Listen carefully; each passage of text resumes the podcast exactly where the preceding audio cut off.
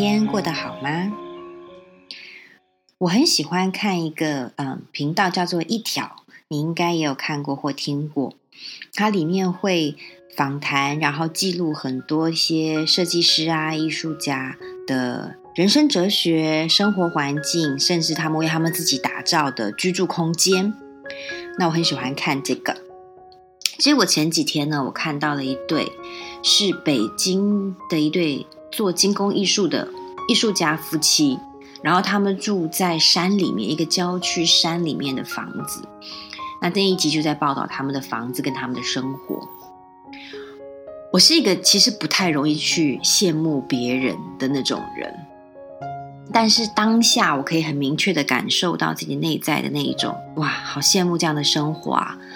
大片大片的落地窗，窗外就是那种山景，层层叠叠的山景。然后每天做着自己很热爱的事情，尤其是你知道，艺术创作跟手工艺那种，你的手跟你的精神、你的心连在一起的这种事情，我当下真的无比的羡慕。我不知道你有没有过。这样的经验就是那种哇，我好想要这样的生活是我的啊！你知道那感觉就像是你坐在戏院里面看电影，你坐在观众席上，然后看着荧幕上的上演的那些故事或者是那个角色，然后你在心里期望着，哎，我要是是这个人就好了的那种感觉。而我觉得，当我们有这种想法的时候，这种想要得到些什么。然后觉得自己没有得到自己的想要的这种时候，就会延伸出其他的想法，一种比较心吧。好比说，我们自己是不是比较不如他人啊？我们的人生是不是就活得比较不精彩啊？是不是就比较没有价值呢？是不是那样的人生或某个样子的状态才是叫做活得有意义呢？然后我就会开始对自己有很多的呃质疑啦。跟批判，比如说，我是不是应该，我是不是没什么抱负啊？我是不是应该有更大、更远的追求？是不是要更努力等等？我有两位对我非常重要的心灵导师，他们也是，嗯，我在灵性学习方面的地图与支柱。一位就是奥修，一位就是 Sadhguru。他们两位在不约而同的。都谈论到，还有回答过关于生命的意义与价值这样的问题。而你猜他们怎么说呢？他们很不约而同的都说了：生命是没有意义的。当然，这是我一个简化性的说法，但简而言之，他们的回答就是：生命本身是没有意义的。感受一下这句话，你是不是同时能感觉到这句话给我们带来多么大的不安？没有一个框架，没有一个依归，没有一个既定好的形状跟方向，令人感到不安、迷茫。但与此同时，你是不是也感觉到生命本身是没有意义的？让我们感受到多么大的自由，那是一种可塑性，那就是所谓的自由选择权。你知道，在疫情的这两年间，有一位非常突然翻红的博主吗？旅游博主，他叫做苏敏，他的账号是五十岁阿姨自驾游。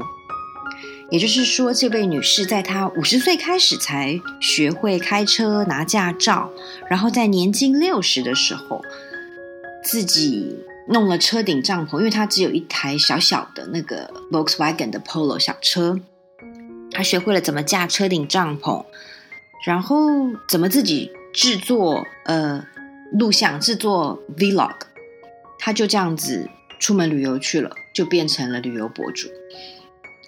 那当然，起因是他从小生在一个很重男轻女的家庭里，他必须要为三位弟弟奉献、付出、照顾他们、照顾家里。他一直渴望着得到父母给弟弟那弟弟们那样的爱跟关注，还有肯定。这样的匮乏感让他早早的步入了婚姻，学的希希望可以有自己的家庭，但是谁知道这个家庭反而是另一个更可怕的、更消耗他的深渊。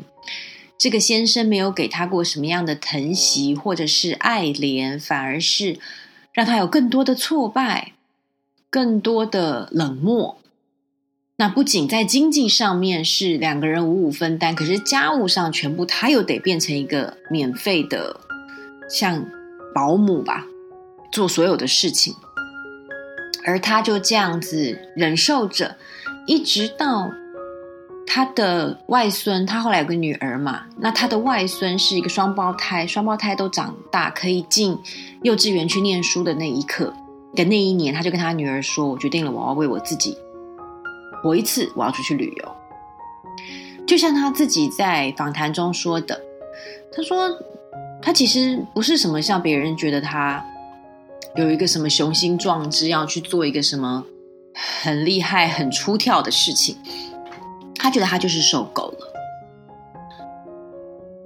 虽然他渴望不到他要的东西，他觉得他在他的生活中，不管是精神上。的那种匮乏，情感上的匮乏，还有肢体上忍受的那种暴力，他到最后忍无可忍了。而忍无可忍的他，没有选择放弃，没有选择任由他的忧郁症爆发下去。他选择转开他的目光，看向。还有什么是我内心真正能为我带来快乐，让我自己觉得我可以活着的？然后他就这么去做了，放手去做了。身上没什么存款，没有什么钱，但他也就义无反顾的，就像求生的意志那样，为了他自己开始活了。而在短短的两年间，这样的举动不仅成就了他。的快乐让他有了一个新的生活方式，竟然也为他带来了名声，为他带来了收入，可以支持他，嗯，展开这样的一个冒险般的人生旅程。他还把他的那个小车子后来真的换成了一个里面有厨房啊，比较舒适的旅行车。这位苏敏五十岁阿姨，她凭着勇气把她自己的生命。活成了奇迹。为什么突然讲到他？因为我觉得这个他就是最好的代表，他就是生命没有任何意义这个回答的真谛。如果我们已经有一个被赋予的定义、被给予的标签，必须要达成的使命，那你的道路就已经不就固定好了吗？你要如何展现你自己的自由意志？如何做出属于你自己的选择跟判断？如何体验主导生命这件事情呢？你要把生命变成一个随波逐流的过程，还是这是你自己能够亲身完成的奇迹呢？我花了很多时间一一浏览。这个博主的视频，他的旅游记录，他对于婚姻跟家庭的想法，还有他现在是怎么安排他的生活的。再回头想想我的那两位导师们说的那句话，再回头想到那一天，想到那个时刻，我是多么的羡慕，多么渴望拥有另外一种生活的那种心情，我得到很大的启发。我觉得，无论我们身处什么样的环境，我们选择了要负起什么样的责任，承担什么样的角色，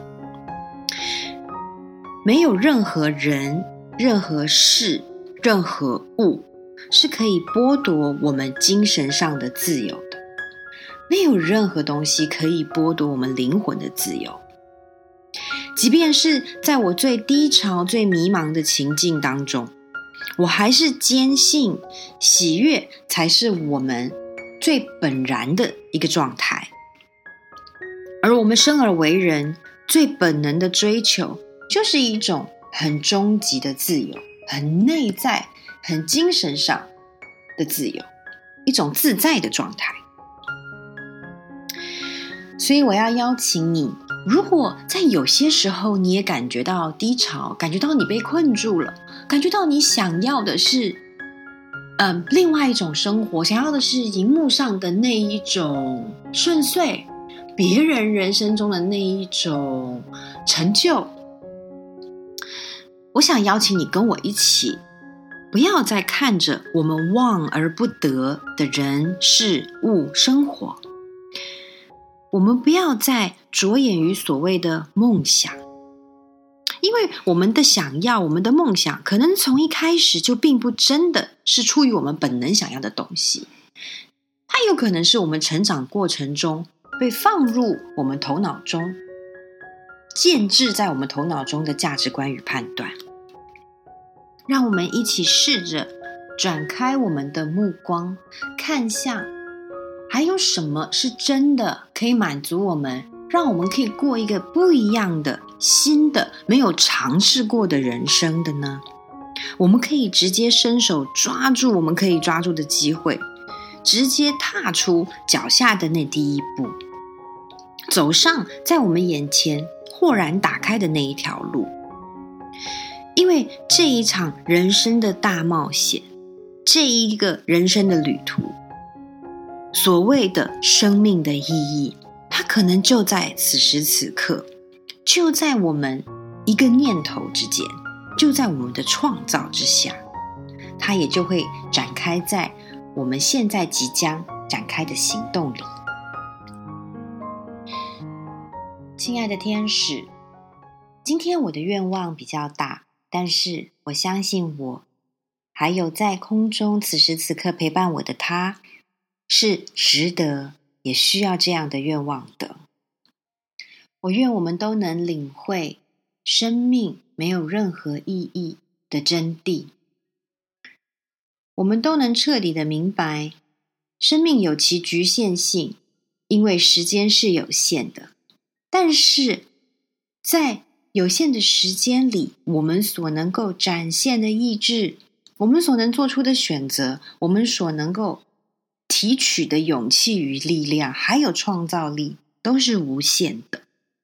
正因如此，生命的价值、生命的形象、生命的历程，才是由我们自己创造的。而这个创造的本身，它就是一个奇迹。谢谢天使，也谢谢你的聆听。希望今晚的分享，能让你看到一个。更令你期待、更崭新的未来。晚安啦，祝你有个好梦。